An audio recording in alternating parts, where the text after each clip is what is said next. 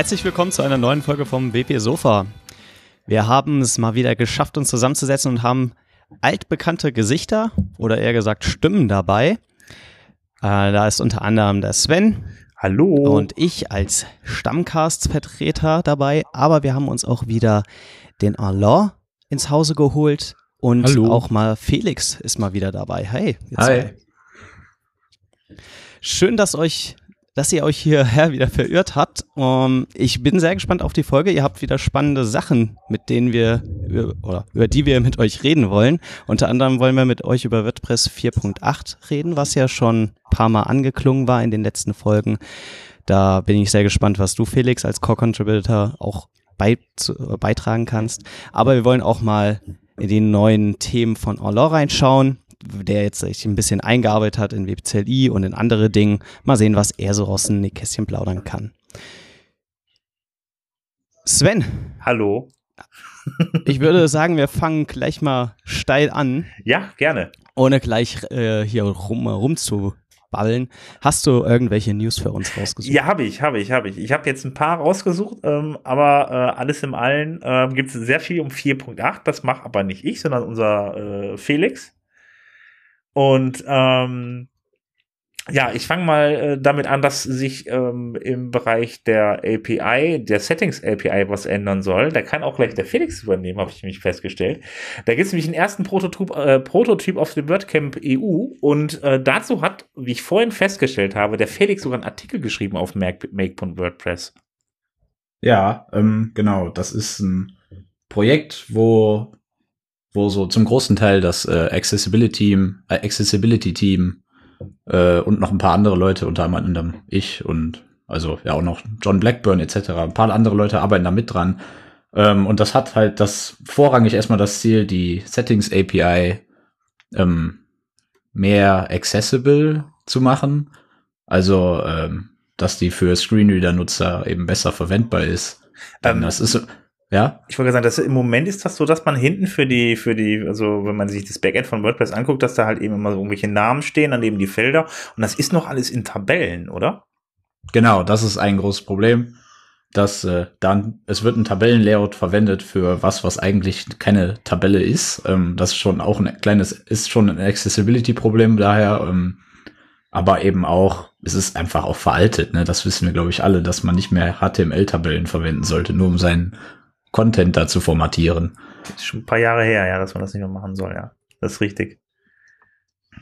Und ähm, ja, im Prinzip werden dadurch gibt's dann auch noch kleineren, kleineren Fokus darauf, das auch für Entwickler zu verbessern. Ähm, ein großes, große Verbesserung wird nämlich sein, dass man dann, ähm, dass man dann, äh, ähm, das Core dann eigene Callbacks bietet für so Standardfelder. Im Moment muss man sich das ja alles immer selbst schreiben oder eben ein Framework verwenden, aber für so Sachen wie Textfeld, äh, Dropdown etc. wird es dann schon vorgefertigte Felder geben, die dann eben auch accessible sind, out of the box.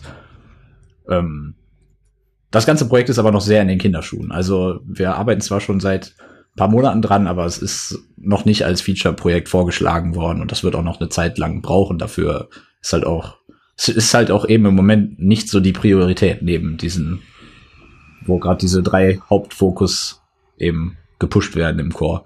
Okay, du meinst, es für 4.9 wird es wahrscheinlich nichts geben. Nee, ich, also das wird sicher noch sehr lange dauern. Aber es wird dran gearbeitet und Ist wir sind ehrgeizig danach, das da was hinzukriegen. Und wie gesagt, beim WordCamp Europe wird es dann einen ersten Prototyp geben, wo dann Leute das ausprobieren können. Denn eine Mhm. Hauptänderung ist, dass plötzlich, also das ist eben eine gravierende Änderung, wir über, wir versuchen halt gerade ähm, von dem Zwei-Spalten-Layout wegzukommen. Und das ist natürlich ein großer Eingriff. Also man einfach nur, wie man, da ist man dann natürlich dran gewöhnt. Also dieses Aber- zweispaltige, was man von den Posts erkennt, dass man rechts eine kleine und links eine große Spalte hat, oder was meinst du mit? Nee, die, bei dir, bei den äh, Settings, bei den Einstellungsseiten, da steht ja Ah. mal links die, das Label und rechts das Feld. Aber wir wollen das ähm, umändern, auch aus Accessibility-Gründen, aber auch aus Designgründen, dass das einfach eine Spalte ist. Ähm, oben Label, darunter das Feld. Ist auch Okay. etwas moderner, würde ich, würde ich sagen. Ähm, aber das muss, das braucht halt erhebliches User-Testing und deswegen wollen wir auch jetzt am WordCamp Europe mit anfangen. Okay. Ist, äh, ja, äh, glaube ich nicht ganz unwichtig. Ich glaube, das, ich weiß nicht, das ganze Problem könnte das nicht zu Problemen führen äh, in dem Moment, wenn ich jetzt alte Plugins habe und dann da die eigenen Einstellungsseiten haben, oder? Also es ist so, dass die Settings, wenn du die Settings API korrekt verwendest, dann wird das komplette, äh, wird das komplette Layout von von den Tabellen wird dann von der Settings API ausgegeben. Und von daher sollte es generell damit keine Probleme geben. Es kann kleinere Probleme geben, wenn du dann irgendwas Custom mit JavaScript machst, dass dann irgendwelche Selektoren nicht funktionieren, wenn du die nicht, aber wenn die dann nicht mehr funktionieren, hast du die auch nicht gut genug gesetzt, würde ich jetzt mal sagen. Also, also kleinere Backward-Compatibility-Probleme wird es da sicherlich geben, aber generell sollte es weitgehend laufen, weil es eben alles von der Settings API sowieso gemacht wird. Ja, dann haben wir halt auf dem WordCamp EU mal was zu tun. Genau. Ich hoffe, ich hoffe, viele Leute wollen das, sind dabei und helfen, das zu testen. Ja, ich werde es auf jeden Fall austesten. Also ich finde es ganz spannend halt eben, weil da hinten bei muss man ja echt immer alles selber stricken und äh, äh ja, bin ich mal gespannt. Ähm, dann gab es noch eine andere Sache, die dann demnächst irgendwann mal kommen soll. Ähm, es geht darum, dass ein neues JavaScript-Framework eingerichtet, äh, im Moment in, in WordPress eingefügt werden soll. Das heißt, es soll dann irgendwie in den Core mit reinkommen. Und da ging es jetzt darum, ähm, man hat sich ein paar angeguckt. Letzten Endes sind übergeblieben äh, das React und Vue.js. Ähm, ja, jetzt äh, ist die Frage, was ist jetzt daraus geworden? Du hast das, glaube ich, ein bisschen verfolgt und du hattest mir auch gesagt, äh, Felix, dass das irgendwie eher so eine Scheindebatte ist, weil vom Prinzip her React da schon relativ gut vertreten ist in WordPress oder wie siehst du das? Ich kann da jetzt äh, keine, also ich kann jetzt nicht mehr machen als Vermutungen. Meine, also deswegen möchte ich da jetzt nicht, also meine Vermutungen sind halt eher, dass das eine Scheindebatte ist, weil eben weil eben Gutenberg, dieser, der neue WordPress-Editor, der ja schon vor Monaten angefangen wurde zu entwickeln, einfach auf React gesetzt hat. Ähm, und im, bevor diese, und jetzt wird gerade diese Diskussion geführt, was man da verwenden soll, aber ich bin da etwas skeptisch, dass das wirklich eine Diskussion ist und nicht die Entscheidung schon eigentlich irgendwie getroffen worden ist. Ähm, ja, der, das ich habe aber auch so. Ich habe hab den ja. Artikel gelesen auf WP Tavern, ähm, wo es genau darum ging, die Zusammenfassung vom Chat, ähm, Vue und React, beziehungsweise es wurden anfangs halt noch ein paar andere JS-Frameworks in die Runde geworfen, die dann aber schnell ähm, eigentlich ausgegrenzt wurden. Und ich habe mich auch ein bisschen daran gestört, dass es diese diesen Vorentscheid eigentlich ja schon quasi gab im Hintergrund durch verschiedene Projekte wie zum Beispiel Gutenberg oder auch Calypso, was ja von Automatic ähm, als Backend genutzt wird. Ähm, das heißt, eine neutrale Bewertung kann da doch gar nicht mehr stattfinden, meines Erachtens. Mm, das ja, würde ich auch so sehen. Also Calypso hat sicherlich eine geringere Bedeutung.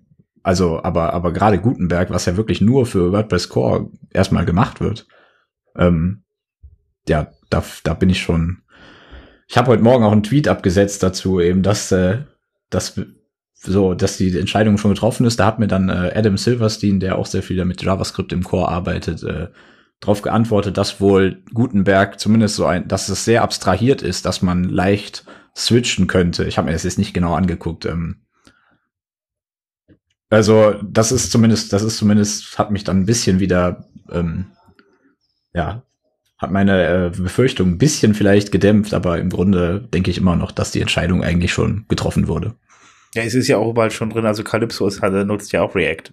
Also, ja, ähm, aber wie gesagt, Calypso ist halt Automatic, also ist halt für, für WordPress.com und ich bezweifle auch, dass das irgendwie mal wirklich so eins zu eins in Core kommt.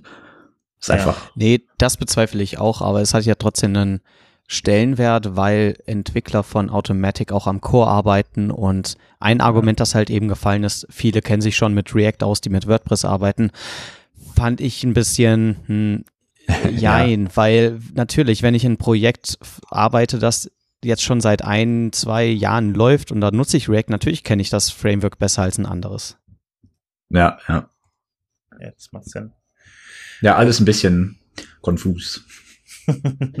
ja, ich meine, es ist halt immer die Bemühung, da halt eben die, die Community einzufangen und dann halt eben mit denen das auch noch so durch, durchzudiskutieren.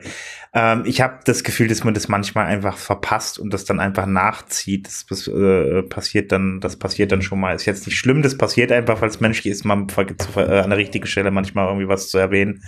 Aber äh ja, könnte in dem Fall auch einfach passi passiert sein. Weiß auch keiner so genau. Ähm, ja, es gibt ähm, noch ein weiteres Thema. Ähm, es gibt einen ersten Prototypen für das Sprachfallback-Plugin vom Pascal Birchler. Ähm, das ist äh, folgendes Problem in WordPress, wenn ihr eine Installation habt und stellt dann da eine Sprache ein, wenn dann da irgendwelche Übersetzungen fehlen in der Sprachdatei, dann stellt er im Regelfall zurück auf Englisch, also die Sprache, die auch in dem Plugin in dem Quellcode verwendet wurde. Die ist dann praktisch die Fallback-Sprache und Pascal möchte es ganz gern, dass man das selber bestimmen kann, welche Fallback-Sprache da genommen wird, indem einfach dann, indem man einfach dann eine zweite, dritte oder vierte Sprache äh, äh ein, äh, äh, auswählt, dann die priorisiert, welche Sprache zuerst genommen werden soll und dann halt eben, je nachdem, ob da eventuell was fehlt, halt eben dann die nächste Sprache genommen wird. Das heißt zum Beispiel, dass wir bei Deutschen, wenn man, wenn ich jetzt zum Beispiel die, die formale Version habe, mit, also mit sie, äh, dann möchte ich ganz gern als Backup aber das, äh, die, die, die Du-Version nehmen anstatt Englisch. Das macht dann halt deutlich mehr Sinn. Und das hat der Pascal schon vor einiger Zeit erwähnt, dass er das gerne machen möchte. Und äh, ja, jetzt hat er die, den ersten Prototypen äh, des äh, Feature-Plugins dafür fertig gemacht. Könnt ihr also alle mal runterladen und ausprobieren. Da bin ich sehr gespannt, wie das funktioniert, weil ich habe einen kanadischen Kunden, da ist immer das Problem, dass man Französisch-Kanada wählen muss für die Seite. Mhm. Aber da ist das meiste dann nicht übersetzt und man kann nicht einfach sagen, fall dann auf das normale Französisch zurück. Mhm. also aber ich nehme an, dass Pascal das Problem selbst in der Schweiz auch genauso hat ja. und deswegen daran arbeiten wollte. Ja, genau das wird dann halt möglich sein.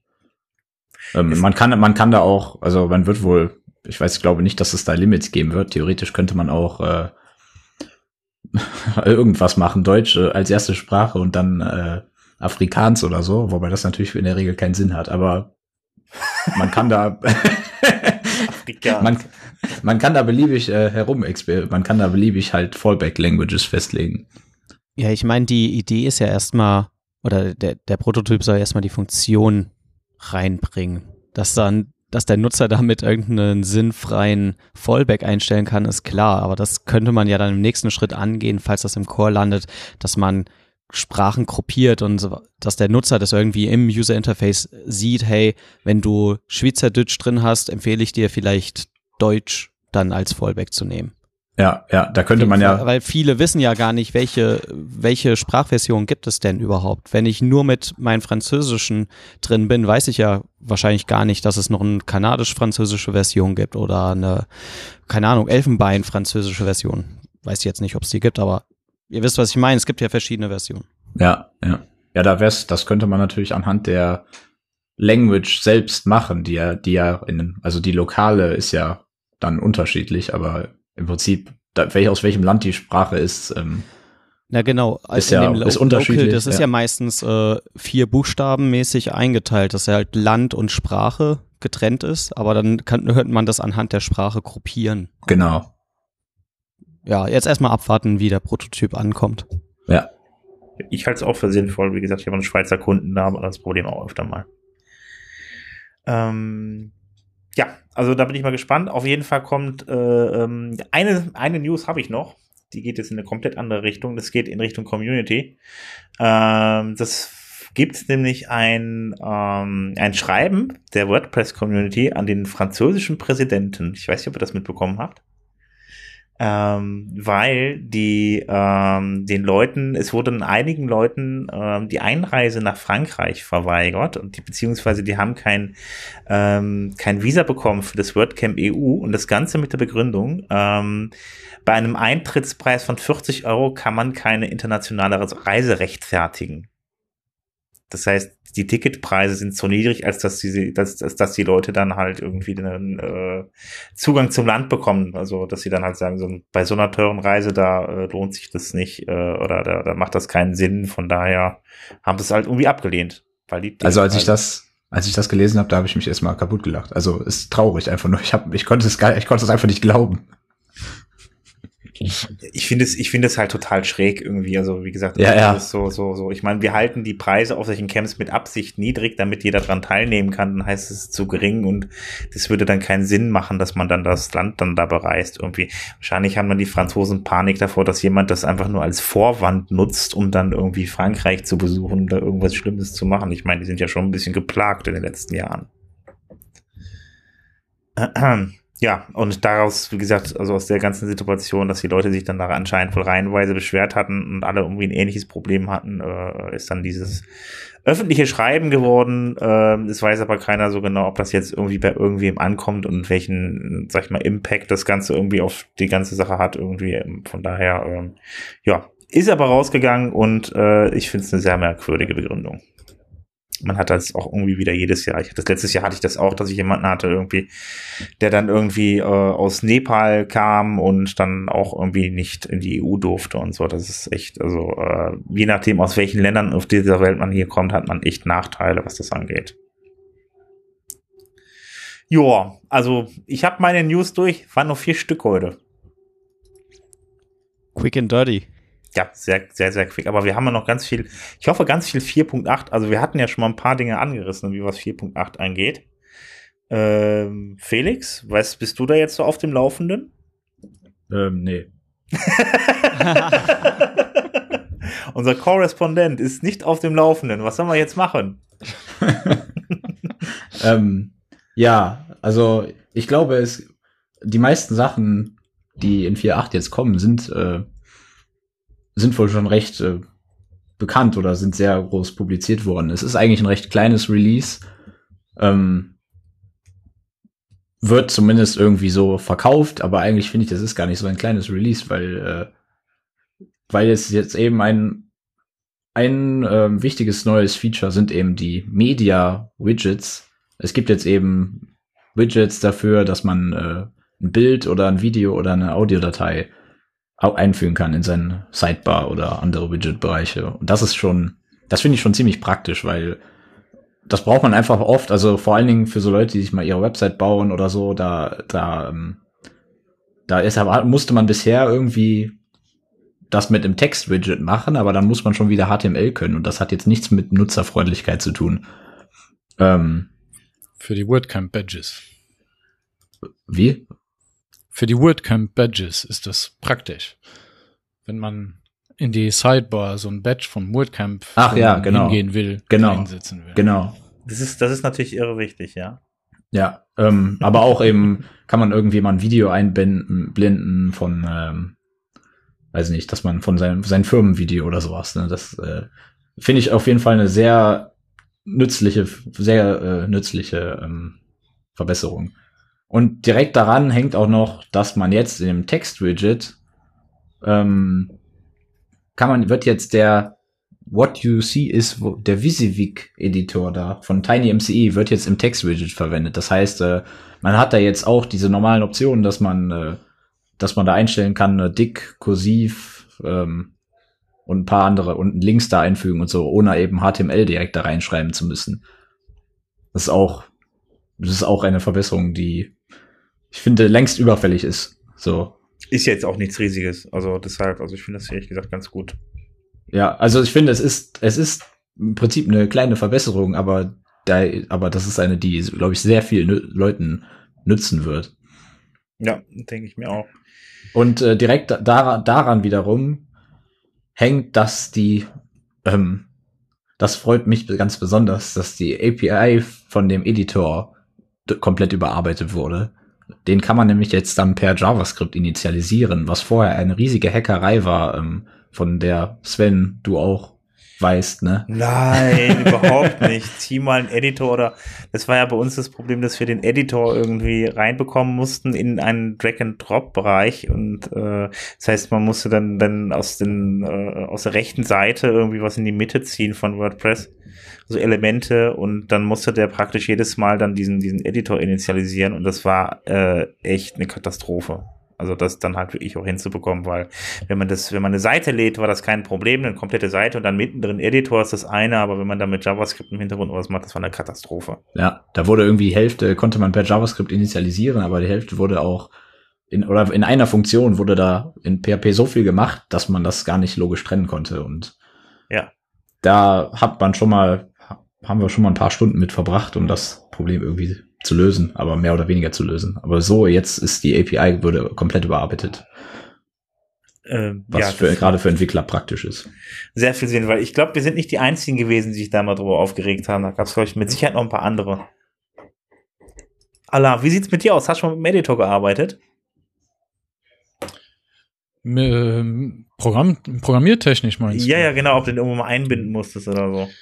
Ja, also da, ähm, ich glaube, mittlerweile sind ein paar von diesen Limits schon aufgehoben, aber früher könnte man, äh, ja, einfach um den in der Seite zu bewegen oder so, das hat dann alles zum Einstürzen gebracht. Also, genau. ich kann erinnern, da war anfangs war, war das alles so verwoben äh, ineinander, dass äh, sobald man irgendwie ähm, das Document Object äh, Model da angefasst hat, dann ging der Editor sofort zugrunde da.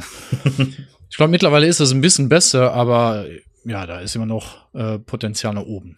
Also ich glaube, dass, äh, dass man den immer noch nicht so ganz frei darum bewegen kann, ohne Probleme.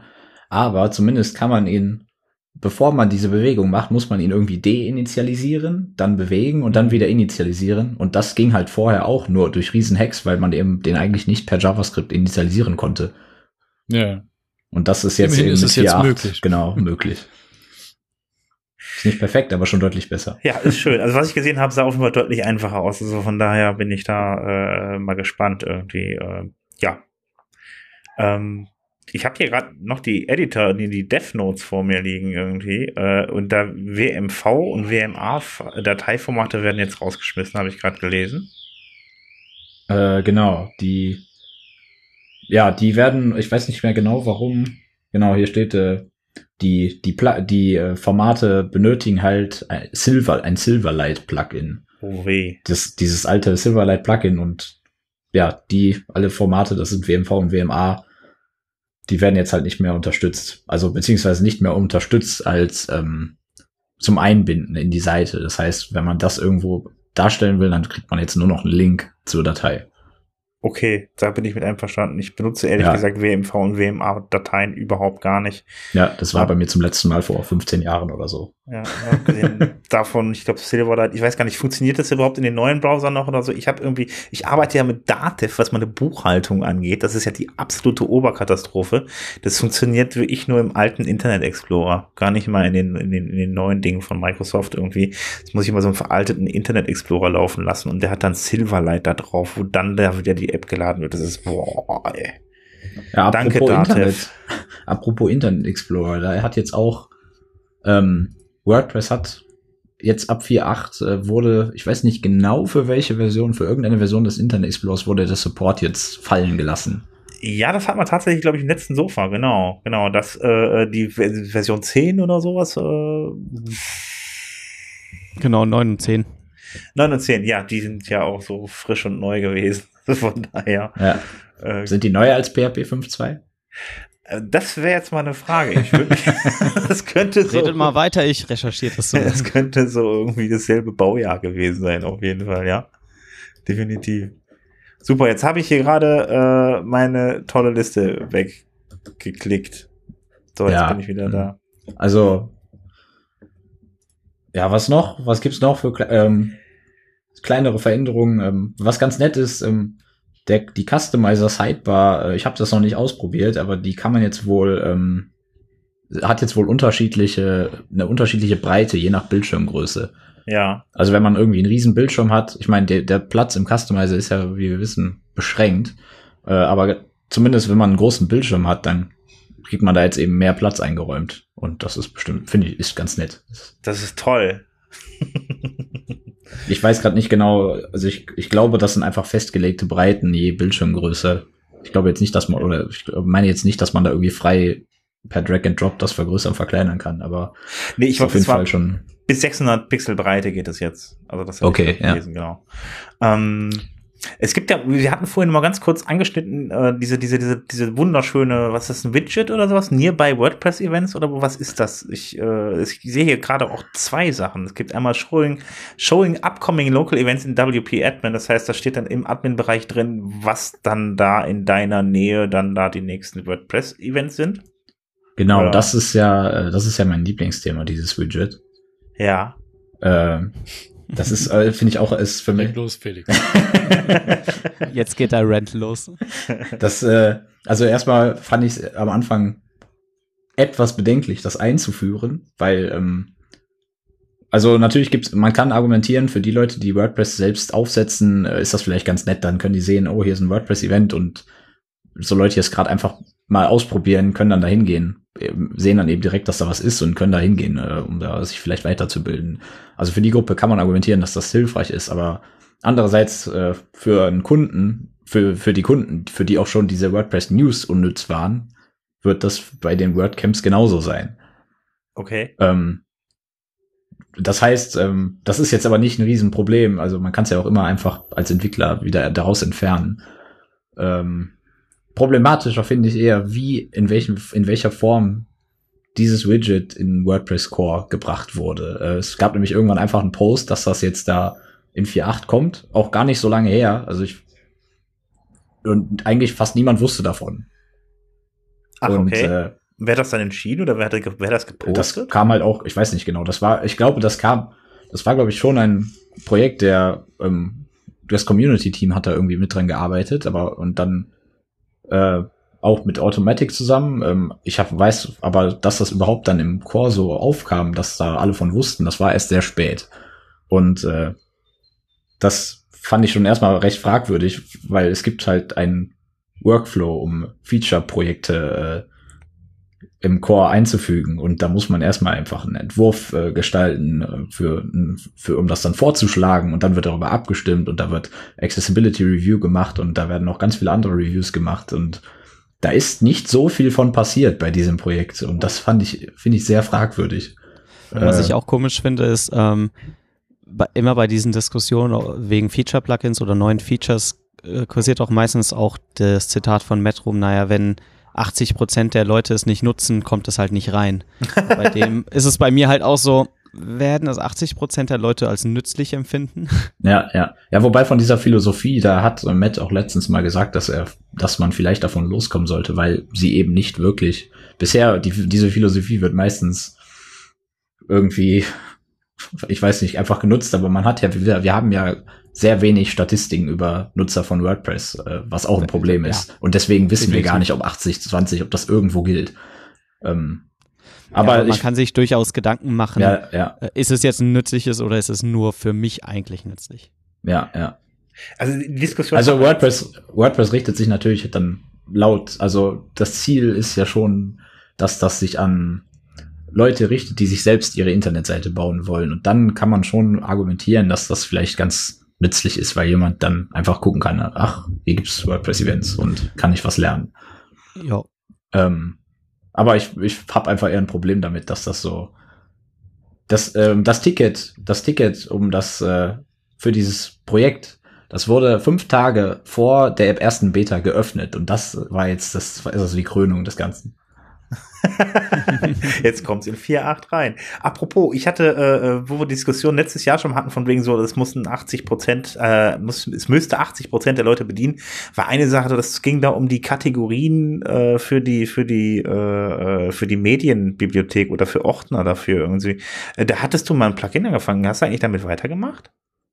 Äh, ja, es gibt ja dieses, ich habe ja noch, hat ja dieses Plugin Attachment Taxonomies. Das ähm, genau. hatten, haben wir auch mal eine Zeit lang ähm, drüber diskutiert mit dem Media-Team, da sowas als äh, Feature-Projekt zu machen. Das ist auch nicht irgendwie vergessen, aber es ist jetzt einfach mal, es ist jetzt erstmal komplett zurückgestellt, weil es eben andere Sachen gibt, an die, an denen, also das wäre eben ein komplett neues Feature und es ist jetzt eben so, dass neue Features, da werden, da soll nur auf diese drei großen Dinger Editor, Customizer und äh, REST API fokussiert werden.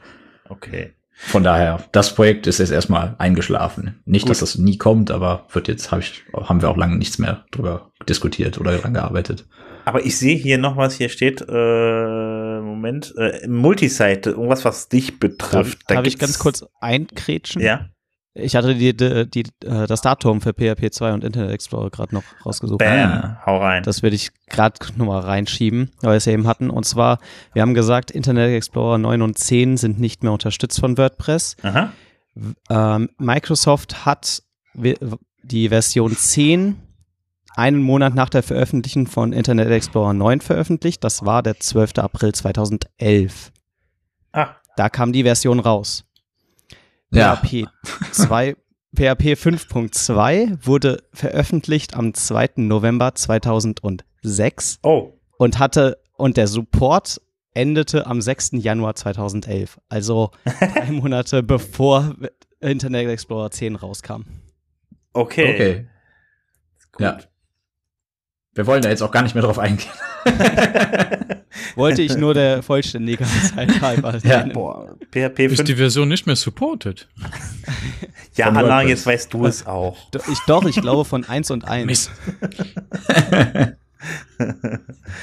ähm, ja, noch, ich weiß nicht, ob das die letzte Sache ist. Ich habe hier noch ein paar Sachen auf der Liste, aber das geht dann, wird dann sehr, sehr äh, ins Detail gehen. Aber es gibt noch eine Sache, wo du noch ganz fleißig mitgemacht hast, äh, ähm, oder eigentlich immer wieder mal mitmachst, ist Multisite und da gibt's dann auch neue Funktionen, sehe ich gerade hier.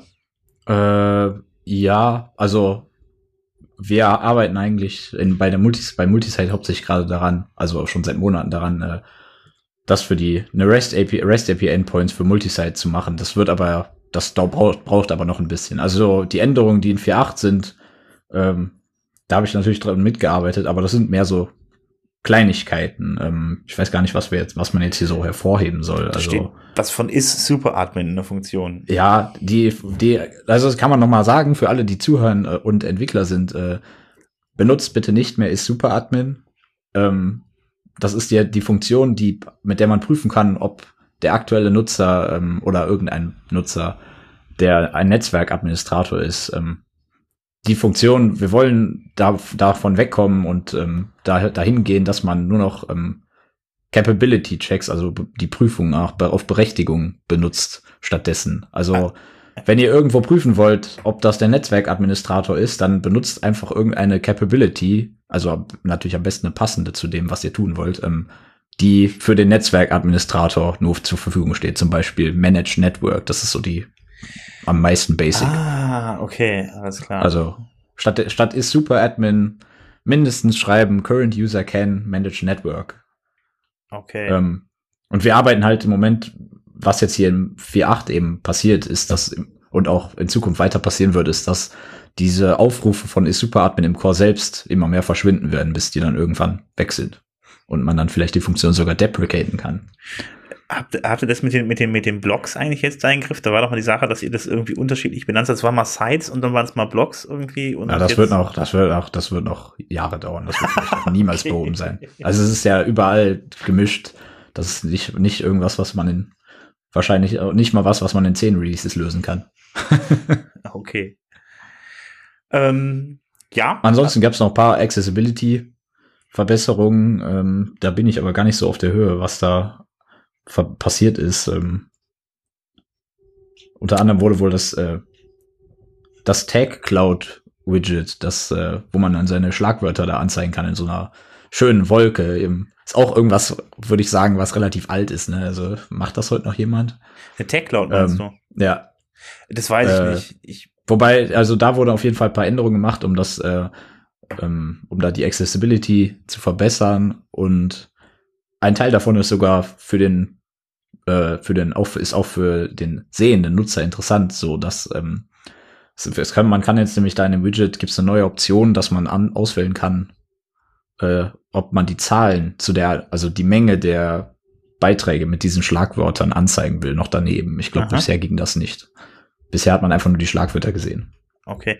Ja, ich glaube, das ist auch wieder ein schönes Beispiel für ein Projekt, was, glaube ich, auf dem Contributor Day angefangen wurde. Soweit ich mich dran erinnern kann, war das letztes Jahr in London, haben die angefangen, die Tech Cloud zu accessible, äh, accessible zu machen. Das war dann so ein Projekt, ich glaube, Mike Diddle hat da sogar mitgemacht, mit ein paar anderen irgendwie. Ich finde das schön, dass so ein Projekt dann wirklich danach fortgeführt wird und dann beziehungsweise auf so einer Veranstaltung überhaupt entsteht und dann anschließend dann, äh, äh, dann den Weg dann in den Core findet. Deshalb äh, lohnt sich das auf jeden Fall bei Contributor Day mal mit, äh, Days mal mitzumachen. Ähm, ja. Ja, und nächsten Monat, äh, nächsten Monat dann fleißig die Settings API testen. Am Contributor Day in Frankreich, in Paris, beim WordCamp Europe. Auf jeden Fall. Aber ich glaube, ich bin im Community-Tisch, also von daher. Ich kann mal Kann man auch sonst noch testen. Ja, und äh, damit der Allah auch nicht komplett äh, umsonst hierbei ist, äh, Allah. Also du warst ja schon mal bei uns vor ja. einiger Zeit. Ich weiß gar nicht mehr, welches Thema war das eigentlich? Ähm, da haben, haben wir uns gebettelt. Ihr beide, stimmt. Ihr habt euch gebettelt. Großes Streitgespräch. Ah, ja, stimmt, ja, stimmt. Ihr habt euch richtig einen auf die Fresse. Felix ne? und ich gegen Felix. war ja was. Ja, ja. Ich war beider Meinung. Oder keiner. Ähm, ja, auf jeden Fall. Äh, in der Zwischenzeit hat sich ja einiges getan bei Nala. Der hat sich da so, hat sich da weiter engagiert und fand wohl anscheinend wohl die WPCLI auch ganz interessant. Und äh, das müsstest du aber gleich eigentlich echt mal selber erzählen. Wie bist du dahin gekommen, äh, mit der mit der WPCLI zu machen? Und was machst du jetzt gerade mit der WPCLI? Äh, ja, also ähm ich habe eigentlich vor, ähm, vor geraumer Zeit hatte ich ähm, ab und zu mal dem Daniel Backhuber ähm, bei einzelnen äh, Issues geholfen, wo der hauptsächlich Probleme hatte mit Composer. Das heißt, ähm, der war gerade dabei, ein Package-Management-System in äh, WPCLI einzubauen, so dass man Kommandos über einen Package Manager einfach hinzu äh, installieren kann und das basiert eigentlich auf einem integrierten Composer-System. Ähm, ja, da ähm, das ist dann schon relativ komplex. Und da er wenig Erfahrung mit Composer hatte, ähm, haben, die, haben wir da manche Sachen, sind wir dann zusammen durchgegangen, wo der einfach ein bisschen Feedback gebraucht hatte. Okay. Und ähm, ja, für mich war aber, ähm, ich habe das, äh, das Tool immer mal wieder genutzt. Aber um daran zu arbeiten, äh, war jetzt für mich nicht direkt interessant, äh, weil es einfach schon recht komplex ist, weil es um viele Ecken arbeiten muss, um an den Einschränkungen von WordPress selbst vorbeizukommen. Und äh, das ist dann so ein Projekt, wo man äh, mit, mit wenig Zeitinvestitionen nicht allzu viel bewirken kann. Deshalb war das eigentlich für mich äh, ja interessant, aber jetzt nicht, wo ich meinen Fokus drauf legen wollte. Ähm, ich habe Daniel dann in Philadelphia äh, persönlich kennengelernt und wir haben uns dann ein bisschen so ausgetauscht auch äh, einfach ein bisschen darüber geplaudert, was so die Zukunft von dem Tool sein könnte, wie er sich das vorstellt, was ich so an, an Ideen da einbringen äh, könnte und würde. Und äh, mittlerweile denke ich, dass er da schon ähm, ein bisschen ausloten wollte, inwiefern ich überhaupt interessiert wäre, daran mitzuarbeiten. Und etwas später, ich glaube, das war im Januar dieses Jahres, war es dann so, dass ähm, das WPCLI zu einem offiziellen äh, Team innerhalb des WordPress.org Open Source Projektes wurde. Ähm, das heißt, es gibt jetzt so wie das Core Team und das Community Team und so gibt es jetzt auch ein CLI Team. Äh, das nutzt dann jetzt die ganze Infrastruktur, äh, die WordPress.org zur Verfügung stellt. Und dabei äh, war es auch so, dass sich fünf Sponsoren gefunden haben, die in dieses Tool investieren, um einfach ähm, die Maintenance davon, das, äh, das konstante Arbeiten und Pflegen von dem Tool äh, damit finanzieren. Okay, welche? Weil dann welche Sponsoren sind? Wer, wer, wer hängt dahinter? Wer ist daran interessiert? Äh, das sind äh, Automatic, Bluehost, Dreamhost, SiteGround und WP Engine. Wow. Das ist ja alle fehlerfrei aufgelistet. Ja, ich habe gerade die Seite vor mir. ich habe die extra im Voraus geöffnet. Sehr schön. ähm, ja, und ähm, dadurch war es dann möglich äh, für Daniel, um konkret auch äh, bezahlte Hilfe zu suchen. Und da hat er mich dann angesprochen. Ähm, und ja, zu dem Zeitpunkt wurde das dann für mich interessant, weil ich liebe es, an Open Source Projekten zu arbeiten. Aber äh, wer, wer das als Freelancer macht, der kennt das bestimmt, dass man da ständig ähm, äh, ständig abwägen muss, wie viel Zeit kann ich in Open Source hineinstecken und trotzdem noch am Ende des Monats genug bezahlte Arbeit machen, damit man auch halt die Rechnungen zahlen kann. Und da das dann ähm, ein bezahlter Posten war, um an einem Open Source Projekt zu arbeiten, das dann auch noch interessant war und gut sichtbar war, das war dann natürlich sehr interessant für mich. Ja, so, so kam das dann. Wir haben dann ein bisschen diskutiert, wie, wie das ablaufen könnte und ja, dann habe ich angefangen damit dran zu arbeiten. Ich habe in etwa einen Monat dann einfach probeweise mit Daniel zusammengearbeitet, bevor das dann öffentlich äh, äh, angekündigt wurde. Okay. Und ähm, wie viel Zeit investierst du denn da jetzt pro Woche? Also wir haben, wir haben eigentlich abgemacht, äh, dass ich immer in einem Bereich zwischen fünf und zehn Stunden pro Woche bleibe. Mhm. Das heißt, ich muss halt gucken, dieses Minimum an fünf Stunden äh, zu investieren und es sollte aber nicht mehr als zehn Stunden sein. Aber nun gut, jetzt die letzten Tage waren es dann ein bisschen mehr, weil wir gerade an einem Release arbeiten, das übrigens heute Abend veröffentlicht werden soll. Okay. Ähm, ja, deshalb ist im Moment ein bisschen mehr Zeit, aber ja, so im Durchschnitt fünf bis zehn Stunden die Woche. Das ist schon mal, äh, ja, auf jeden Fall für ein Projekt, äh, ja, so, so ein Open Source Projekt doch schon mal zumindest etwas. Ich meine, Daniel wird wahrscheinlich nochmal Ja. dieselbe äh, äh, Menge an Zeit investieren oder wie läuft das? Ja, ja, un ungefähr die gleiche Zeit. Okay. Äh, er ist natürlich im Moment immer noch ein bisschen effizienter darin als ich. Ähm, es ist halt, ja, es ist ein, wie gesagt, sehr komplexes Projekt, äh, das in, ich weiß nicht, 30 Repositories eingeteilt ist und teilweise sehr obskure Sachen macht.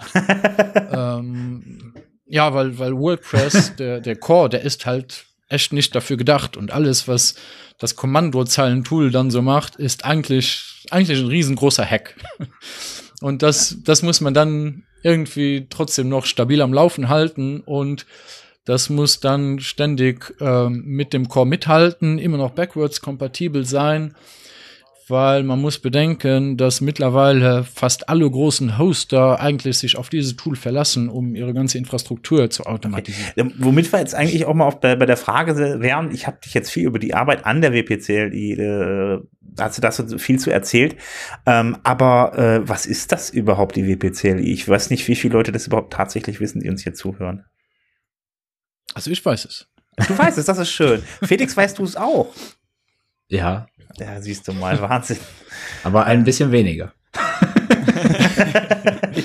das geht Ja, mir also die, genauso. die, ähm, die WPCLI ist äh, ein Kommandozeilen-Interface, um den WordPress-Kern äh, zu steuern, anzusprechen und zu steuern. Das heißt, in der Regel ist der WordPress-Kern so aufgebaut, dass er über, äh, über Web-Requests gesteuert wird. Das heißt, wenn man eine URL in den Browser eintippt, dann wird daraus zum Beispiel ein, ein GET HTTP-Request gemacht, der kommt dann über das HTTP-Protokoll in den Kern hinein. Und da wird dann irgendwas gemacht und ein Resultat produziert und das, das wird dann an den Browser zurückgeschickt. Und äh, WP-CLI ermöglicht es, dass man dem Kern auch Kommandos über die Kommandozeile geben kann und das Resultat dann über die Kommandozeile zurückkriegt. Mhm. Das klingt erst einmal, als würde das wenig Sinn ergeben, weil man stellt sich dann wahrscheinlich vor, dass man dann HTML-Seiten als Resultat zurückkriegt, äh, Mhm. was, was sehr äh, unsinnig wäre. Das ist aber so, dass ähm, da, da das Ganze ja dann angepasst wird, auch vom Resultat her, ist es so, dass man über die Kommandozeile eigentlich zusammen mit den Standard äh, Linux-Tools, die man so auf dem Server hat, äh, fast alles äh, skripten und automatisieren kann. Das heißt, man kann zum Beispiel äh, man kann eine Liste von allen Post-IDs nehmen, zu jedem Post-ID den Autor abfragen und das in eine CSV-Tabelle speichern, die man an Excel weitergibt. Oder man kann äh, für alle User in einem Multisite-Netzwerk äh, mit einem Kommando eine Rolle hinzufügen, anstatt äh, sich 3000 Mal durchzuklicken und so weiter und so fort. Okay, also selbst, die, selbst die, äh, selbst die weltberühmte 5-Minuten-Installation geht mit WPCLI viel schneller. ja, das sind so, das sind wahrscheinlich so, je nachdem, auf welchem Material man das läuft, äh, laufen lässt, sind das so 20 bis 30 Sekunden wahrscheinlich. Ja, ja. Ja, man kann es halt komplett damit administrieren. Ich habe es so oftmals, also ich meine, äh, klar, User anlegen beispielsweise, ist dann aus der Shell heraus, beziehungsweise schön aus dem Shell-Skript heraus, macht natürlich dann auch manchmal Sinn. Ähm, ich habe das beispielsweise bei mir, wenn ich jetzt, ich habe ja so meinen, meinen tollen Docker-Container und habe dann da mein WordPress drin und was er sich dann, dann, dann zieht er sich dann da so ein paar Sachen und äh, dann mache ich die Plugin-Updates auch darüber bei diese WPCLI. Das ist schon sehr hilfreich. Ja, zum Beispiel. Also man kann, man kann prinzipiell kann man so ziemlich alles äh, skripten und automatisieren. Äh, Skripten ähm, ist an sich, äh, also ich habe da äh, vor kurzem mal einen, äh, einen so einen Einführungstalk auf dem Bootcamp Berlin dazu gehalten. Äh, die Kommandozeilenbefehle, die sehen ziemlich kryptisch und komplex aus, aber im Endeffekt sind das alles sehr einfache Befehle, die man kombinieren kann. Und durch diese Kombinationsmöglichkeiten kann man dann aus sehr einfachen Tools kann man sehr komplexe Resultate äh, hervorrufen, sehr komplexe Aufgaben lösen. Und was auch immer man da eingeben kann, kann man auch in eine Textdatei packen und dann ist es ein Skript. Dann kann ah. man, anstatt das jedes Mal einzutippen, kann man einfach dieses Skript laufen lassen. Ja, und so kann man dann man fängt mit leichten Kommandos an und je mehr Übung man darin hat, desto mehr kann man immer komplexere Aufgaben äh, mit, mit einer Zeile äh, in der Kommandozeile lösen. Ich wusste das gar nicht, dass man mit einer Zeile das dann basteln kann. Also gut. Ähm. Also man kann, man kann, ähm, du kannst zum Beispiel das Resultat von einem WPCLI-Kommando als Argument für ein anderes WPCLI-Kommando benutzen. Das kannst du in eine Zeile packen. Okay. Dann kannst du zum Beispiel sagen, anstatt, ähm, anstatt füge allen Usern diese Rolle zu, sagst du füge allen Usern, die ich gerade suche, die das und das an Bedingungen erfüllen, die und die Rolle zu. Okay.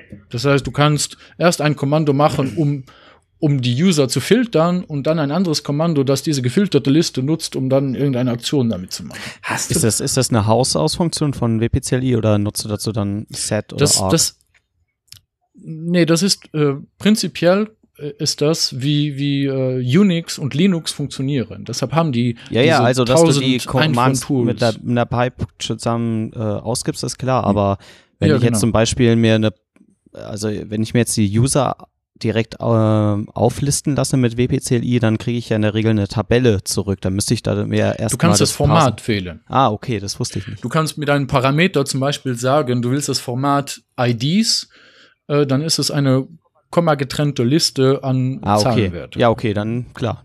Dann kann zum ich mit Beispiel. XORGS einfach die jede Zeilenweise die Kommandos nochmal ausführen lassen. Zum Beispiel, ja. Je nachdem, was du machst, benutzt du andere Mechanismen. Du kannst auch zum Beispiel, wenn, wenn du in der Shell, wenn du das Dollarzeichen und dann Klammer und in Klammern mhm. einen Befehl tippst, dann wertet er diesen Befehl genau. aus und du kannst das dann als Platzhalter nutzen. Ja. ja also da gibt es mehrere Mechanismen, wie man, wie man ähm, diese Kommandos miteinander kombinieren kann. Und das Endresultat ist, dass man mit mit einer Vielzahl von recht einfachen Kommandos, die die komplexesten Aufgaben lösen kann, die eventuell noch nicht einmal möglich wären mit dem Standard Admin Backend in WordPress. Ich habe da jetzt gerade ähm, So als schönes Beispiel kann man mal so einen Link einschmeißen. Ich weiß zwar gerade den Link nicht, aber das werden wir natürlich in die Shownotes packen. Es gibt der Daniel hatte da vor ein paar Wochen oder so mal einen Artikel geschrieben. Ne? Das hast du bestimmt auch, weißt du bestimmt auch äh, alle mit dem irgendwelche zehn Pro-Tipps für. Ja, er hatte einen Workshop für WordPress VIP gemacht. Aha. Und das war, äh, das war eins der Resultate von dem Workshop. Ja, Hat er diese, diesen Poster gemacht. genau. Mhm. Den kann man mal in die Shownotes tun, dann könnt ihr, können Ja. sich die Hörer auch mal alle hier angucken, was man so Schönes damit machen kann. Ähm, also die, die Slides von meinem Talk in Berlin, das war auch spezifisch gedacht, um Anfängern einfach mal eine Einführung in die Kommandozeile an sich zu geben und ein bisschen die Angst zu nehmen davor und einfach mal herum zu experimentieren. Und diese Slides, ich denke, die äh, würden wahrscheinlich auch helfen, wenn man gar keine Ahnung hat, wie, wie das funktioniert mit der Kommandozeile, um da ein bisschen einen Überblick zu kriegen. Ist dein Video Ja. eigentlich online? ja, das ist auch online. Okay, also auf WordPress.tv. Auf WordPress TV. Ja, dann werden wir das mal einbetten, auf, äh, einbetten in den Shownotes. Dann kann sich das jeder mal anschauen. Ist auf Englisch, meine ich, oder? Ja, ist auf Englisch. Ähm, heute Abend im Meetup Eifel auch auf Deutsch. aber ich glaube, wenn die Leute hier den Podcast hören, ist, hat, hat sich das wahrscheinlich schon erledigt. Äh, Ja, das wird, wird knapp werden, würde ich sagen. Oh, habe ich jetzt verraten, dass wir nicht live sind? Oh, ja, jetzt hast du es alles, boah, du hast alles kaputt gemacht. Der Podcast ist nicht live. Sorry. Ich, äh, schneiden, schneiden. apropos, apropos, apropos Live-Podcast, ähm, ich war ja leider gar nicht dabei bei eurem äh, Live-WP-Sofa. Ja, Wie, was, wie war denn das so eigentlich? komisch. Ja? Chaotisch wie immer. Habt, also ihr habt wirklich auf dem Sofa gesessen, das ist komplett unvorstellbar. Du, das kannst du dir tatsächlich, wenn du dann auf die Folge gehst, auf wpsofa.de, ähm, bei der alten Folge, da ist das Video unten auch eingebettet. Das kannst du dir tatsächlich als Video angucken. Man kann uns jetzt auch sehen. Ah, das hab ich, wusste ich gar nicht. Okay. Ja, das wusste ich auch noch nicht. das hat mir heute irgendwer gesagt. Ich so, ach, das ist ja interessant. Es, äh, äh, auf jeden Fall ist es komisch, wenn man sich dann auch sieht, beziehungsweise wenn man dann da in Ja. diesem Raum saß, war es auf jeden Fall äh, etwas anders auf jeden Fall. Aber nicht wundern, das Video und der Ton sind nicht synchron, teilweise. Es Okay. Muss man sich dann, Aber trotzdem hörbar. dann wegdenken. Ich, Ähm, ihr, ihr bewegt nur eure Lippen einfach in dem Video wahrscheinlich. Eigentlich sind wir ja Handpuppen. Deswegen. Ja, ja, ja, genau. so wie, so wie, wie so ein Krümelmonster, immer nur Mund auf und zu, ne? Genau. wir sind eigentlich alle Bauchredner. Wir reden, wir reden uns dann gegenseitig. Ich weiß, das sieht da ein bisschen komisch aus und das sieht Okay. dann verzögert aus. Ist aber egal. Ähm, ja, äh, zur WPCLI. Ähm, ihr bastelt da wahrscheinlich gerade äh, oder jede Woche ba- bastelt ihr da fleißig dran rum. Äh, Gibt es dann irgendwie in Zukunft absehbar noch irgendwie neue Features, an denen ihr gerade arbeitet oder? Ja, also heute Abend äh, werden wir 1.2.0 releasen. Aha. Das hat eine äh, ganze Reihe an Neuerungen. Äh, einerseits ist es so, dass jetzt alle Kommandos, die früher einmal fest eingebaut waren, in separaten Packages sind. Das heißt, die können jetzt separat verwaltet werden, die können gehotfixt werden und separat geupdatet werden, was auch immer da nötig ist. Aha. Ähm, um das zu bewerkstelligen, äh, wurde der komplette Bootstrap-Prozess von WPCLI umgebastelt. Das ist jetzt sehr viel, sehr viel flexibler Ja. Und ermöglicht auch eine Reihe von Use Cases, die davor nicht möglich waren. Eine große Änderung, äh, die wahrscheinlich eher Leute betrifft, die mit eigenen Kommandos handhaben, ist, dass es jetzt ähm, eine vereinfachte Abhängigkeitenverwaltung gibt. Das heißt, es ist jetzt so, wenn man ein Unterkommando äh, hinzufügen möchte, zu, für das es schon ein Elternkommando gibt, Aha. Dann war das davor, äh, konnte man einfach nur hoffen, dass das zufällig in der richtigen Reihenfolge geladen wurde. Äh, jetzt ist es so, dass, ähm, dass das alles automatisch äh, ausgewertet wird und wenn das Elternkommando noch nicht vorhanden ist, dann wird das Hinzufügen des Kommandos, das wird dann in einen Hook gepackt und der Hook, der wird dann ausgelöst, wenn das Elternkommando registriert wird, sodass dann äh, das Unterkommando erst dann äh, hinzugefügt wird. Okay. Ähm, wenn ich jetzt mit der mir mal angucken will, was die WPCLI ist, wo gehe ich da am besten hin? Also der verkürzte Link ist äh, wp-cli.org. Mhm. Das ist eigentlich die ursprüngliche Seite gewesen. Die wird, ähm, die wird auch, soweit ich das weiß, immer noch äh, bestehen bleiben. Und wenn man äh, mit dran arbeiten will, dann gibt es das make.wordpress.org slash CLI. Das heißt, das ist die Seite, die offizielle Seite vom Team CLI, äh, wie, wie es überall auf den, äh, für, für die einzelnen WordPress.org Teams üblich ist. Ähm, da kommt man auch, wenn man auf WordPress.org ist, unter Get Involved sieht man die Liste der Teams. Da ist dann unten auch CLI mit dabei. Da kommt man auf die gleiche Seite.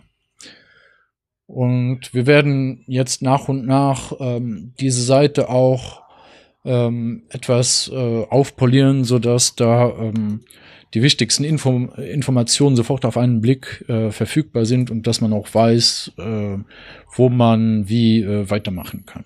Im Moment ist es eigentlich ja ein besseres Blog, aber da werden wir noch ähm, für, für das Onboarding von neuen Entwicklern, werden wir da extra noch äh, mehrere äh, Änderungen machen. Ja. Da, da kommt ein angepasstes Dashboard mit rein, wo man den äh, den äh, neuesten Status sieht von allen Kommandos. Da sind Links auf äh, Good First Issues äh, und so weiter und so fort. Das kommt alles noch. Okay. Ähm, ja, dann gibt's ja, gibt's denn eigentlich im, beim WordCamp auch EU dann auch einen CLI-Tisch oder? Ja, das wird äh, offiziell das erste WordCamp sein, wo es beim Contributor Day ein CLI-Team wow. gibt. Äh, das ist schon fest eingeplant. Ähm, da sind auch äh, Leute, die sich in der Tat dafür angemeldet haben. Da bin ich gespannt. äh, das ähm, cool. ja, ähm, äh, unter anderem war da ein äh, ein User mit dem Profil Matt, der sich da angemeldet hat, aber der hat sich scheinbar überall angemeldet. da war ich erst einmal erschreckt, als ich das gesehen hatte. Ähm, ja, aber es, es sind in etwa, ähm, also es sind 16 Leute, die das als erste Wahl und zwölf Leute, die das als zweite Wahl gewählt haben, was für ein nagelneues Team, glaube ich, gar nicht so schlecht ist. Ja. Und da bin ich mal gespannt, was, was, was das dann wird. Es ist ja jetzt auch äh, vor dem WordCamp Europe auch noch der ähm, Community Summit. Da habt ihr sicher, Ja. habt ihr da auch irgendwie sicher Themen, die ihr diskutieren Ja, da sind wollt. wir auch vertreten. Ähm, da ähm, werden wir dann vor allem diskutieren, was, äh, was längerfristig äh, jetzt so die Roadmap ist, was der Plan ist für WPCLI einerseits, in welche Richtung es sich weiterentwickeln soll, andererseits inwiefern ein Zusammenschmelzen mit dem Core äh, Sinn macht und gewünscht ist. Ähm, ja, ich persönlich würde dann gerne mal äh, das Thema von der Hexagonal Architecture da in die Runde werfen, was an sich bedeutet, dass, äh, dass man einen Core hat, der eigentlich ähm, der, ähm, der nicht spezifisch auf ein Interface aufgebaut ist, ist, wie das im Moment mit dem Core der Fall ist, sondern der einfach Adapter für die einzelnen Interfaces hat, so dass man einen Da- Adapter für einen Web-Request, einen Adapter für einen Kommandozeilen-Request und so weiter und so fort hätte.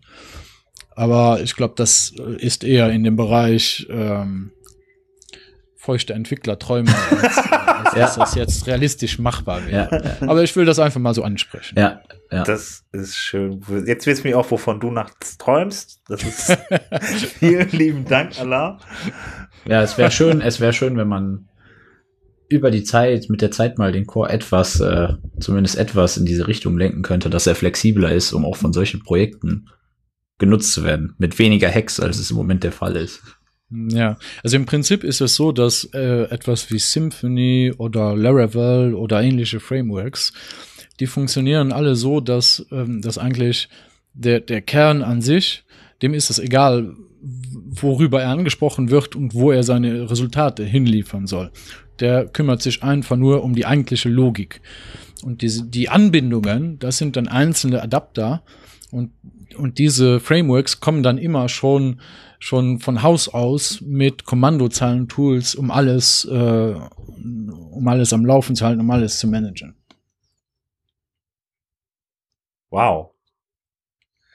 Ähm, ja, ich würde jetzt einfach mal sagen, jetzt geht's ja richtig, richtig, richtig tief rein ins Thema. Ähm, jetzt beenden wir das Ganze auch, dann äh, Felix und Allah, ihr könnt euch ja noch weiter unterhalten. Okay, jetzt so nebenbei, während der Aufnahme. Äh, nee, nee, nee, danach. Am besten so. danach, Felix, das wäre toll. ähm, nee, dann beende ich das Thema. Ich sag mal, vielen lieben Dank auf jeden Fall für die, für die, ähm, dafür, dass du da warst und uns das mal erklärt hast mit der WPCLI, weil das hatten wir überhaupt noch nicht das Thema.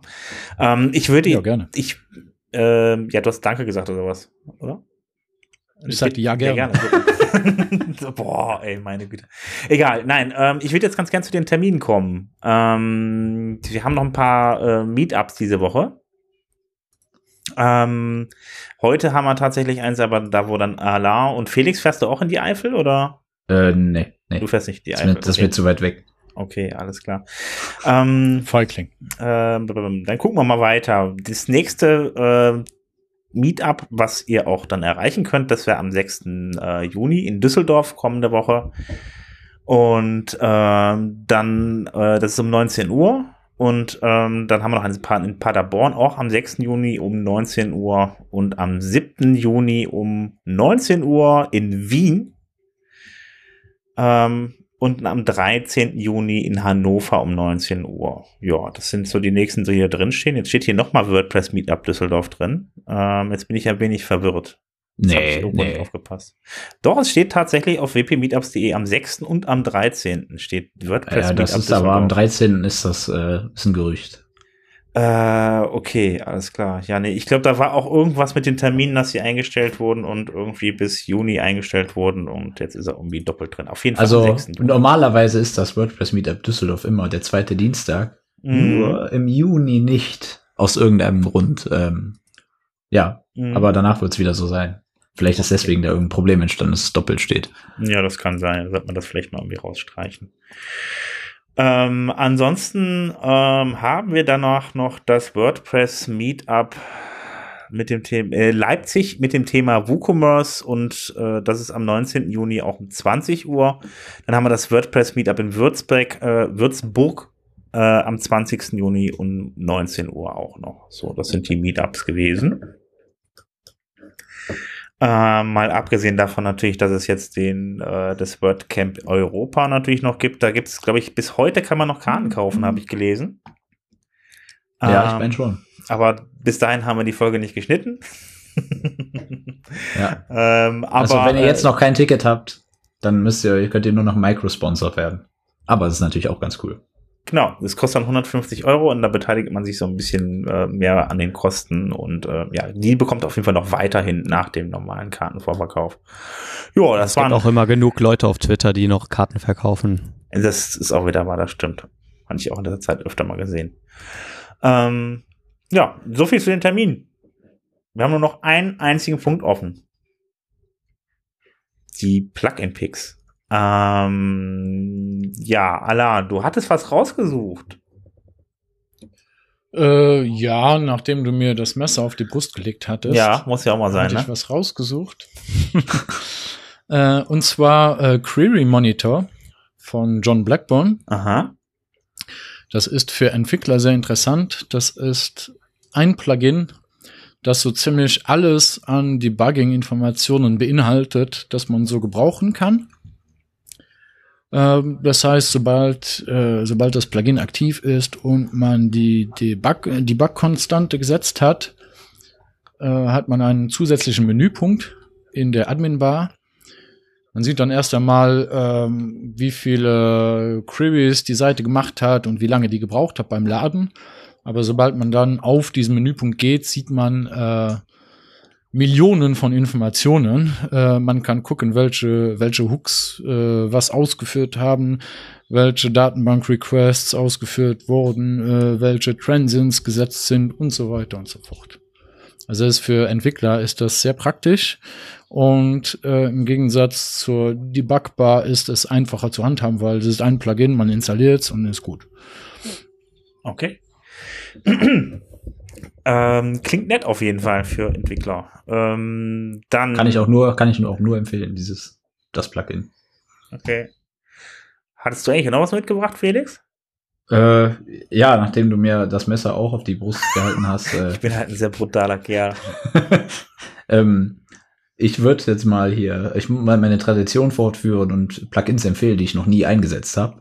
Äh, aber die ich sehr, aber die ich, äh, die ich als sehr interessant erachte und äh, auch so gut, sehr gut aussehen. Ähm, das wäre nämlich äh, Stream. Das ist ein Plugin, um äh, im Prinzip Aktivitäten in WordPress zu loggen. Also alles, was ein, was irgendein Benutzer da so macht, wird dann geloggt. Das ist ein Plugin von ähm, XWP. Es ist ja eine WordPress VIP Agentur, wo unter anderem auch so Western Router arbeitet zum Beispiel, der auch im Customizer hauptverantwortlich ist. Ähm, kommt also von einer großen Agentur. Ähm, das ist, äh, ja, im Prinzip hat man dann im Admin-Bereich ein neues, neuen Menüpunkt Stream und da ist dann einfach eine riesige Tabelle mit allem, was natürlich zeitlich sortiert, was dann so passiert ist. Und da kann man eben gut nachvollziehen, wenn mal, wenn mal da und da was kaputt geht, dann kann man vielleicht sehen, ja, da hat, da wurde vorher, was da gemacht wurde und kann dann so entsprechend leichter nachvollziehen, was da eben passiert ist. Ähm, lässt sich auch alles schön filtern nach bestimmten Nutzern oder nach bestimmter Art von Aktionen. Ähm, ja, und das wird natürlich erstmal standardmäßig alles in der Datenbank gespeichert. Das hat natürlich zur Folge, dass man da sehr viel zumüllt. Das ist aber einfach nicht bei, durch so ein Plugin an sich lösbar. Es ist einfach so. Ähm, und dafür gibt's auch noch, ähm, da gibt's im Prinzip so eine kleine Library von ähm, 10up. Die haben ja dieses Elastic Press Plugin und die haben dafür eine Integration gemacht, dass man, dass dann diese Stream-Daten alle über Elasticsearch gespeichert werden, was natürlich das deutlich verbessert. Ähm, also im Prinzip sind zwei Empfehlungen, aber die bauen halt aufeinander auf. Okay, die Also finde wer ich dann, Aktivitäten, wer Aktivitäten loggen will, der sollte durchaus mal einen Blick auf Stream werfen. finde ich auch im Plugin-Verzeichnis, oder? Genau, Stream ist im Plugin-Verzeichnis das 10up, die 10up Library nicht, die ist auf GitHub. Gut, alles klar. Ähm, ja, damit wären wir am Ende. Äh, Hans-Helge, hast du noch was? Nein. Nein. Ähm, Im Endeffekt wurde ja alles besprochen. Wahnsinn. Wir sind den Plan durchgerast. Ja, dann würde ich sagen, dann bedanke ich mich, dass ihr äh, da wart. Ähm, dann hoffe ich, wir hören uns dann alle bald wieder. Und ja, ich wünsche euch auf jeden Fall äh, eine schöne Woche noch. Ja, hat Spaß gemacht, euch auch. Ja, danke, dass ich nochmal dabei sein durfte. Immer wieder gerne, ihr seid angenehme Gäste. Das Super. hört man doch gern. Wunderbar. Alles klar, dann macht's gut. Bis dann. Ciao. Bis, Bis dann. Bis dann. Ciao. Tschüss. Ciao.